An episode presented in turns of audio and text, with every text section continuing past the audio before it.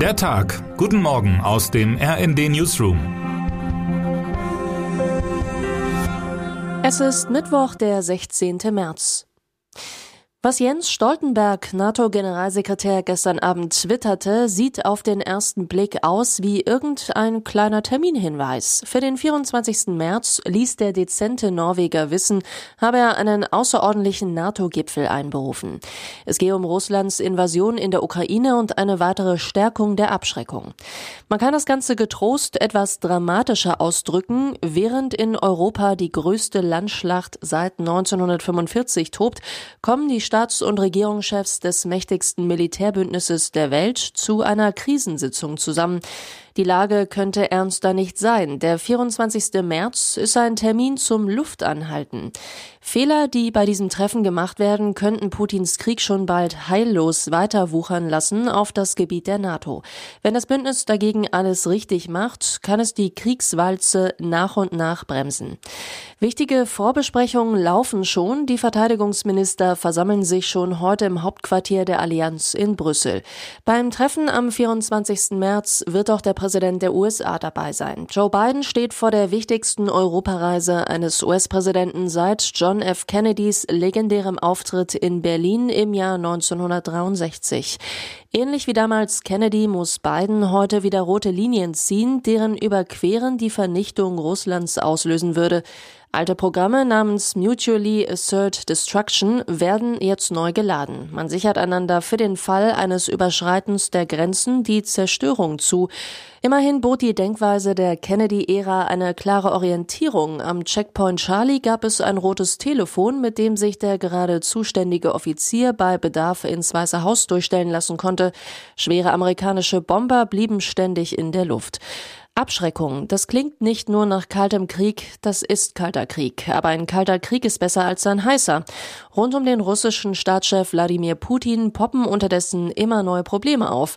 Eins davon heißt Marina Ovsjanikova. Die junge Frau war während einer Live-Sendung im russischen Staatsfernsehen mit einem Plakat im Studio aufgetaucht und hatte ein Ende des Krieges gefordert. Sie wurde sofort verhaftet und am Mittwoch zu einer Geldstrafe verurteilt. Doch es bleibt unruhig. Neuerdings machen russische Rapper gegen den Kriegsherren im Kreml mobil. Zeitgleich droht Putin die internationale Zahlungsunfähigkeit möglicherweise von heute an. Und sein angeblicher strategischer Partner Xi Jinping hilft ihm weniger als erwartet. Wir liefern heute mal wieder eine kleine Analyse über fünf schlechte Nachrichten für Putin. Auch auf dem militärischen Feld sieht es nicht gut aus für Russland. Mal stockt der Vormarsch, mal gibt es Gräueltaten und sogar schon besetzte ukrainische Städte drohen den Russen wieder zu entgleiten, wie Sven Christian Schulz berichtet, der mit Militärexperten gesprochen hat. Auch in Zukunft, sagt etwa Heinrich Braus, Generalleutnant AD der Bundeswehr, müsse die russische Armee damit rechnen, dass aus allen Kellerfenstern auf sie geschossen wird. Termine des Tages. Die Türkei startet weitere Versuche, zwischen Russland und der Ukraine zu vermitteln. Ankaras Außenminister Mevlüt Çavuşoğlu wird heute in Moskau erwartet.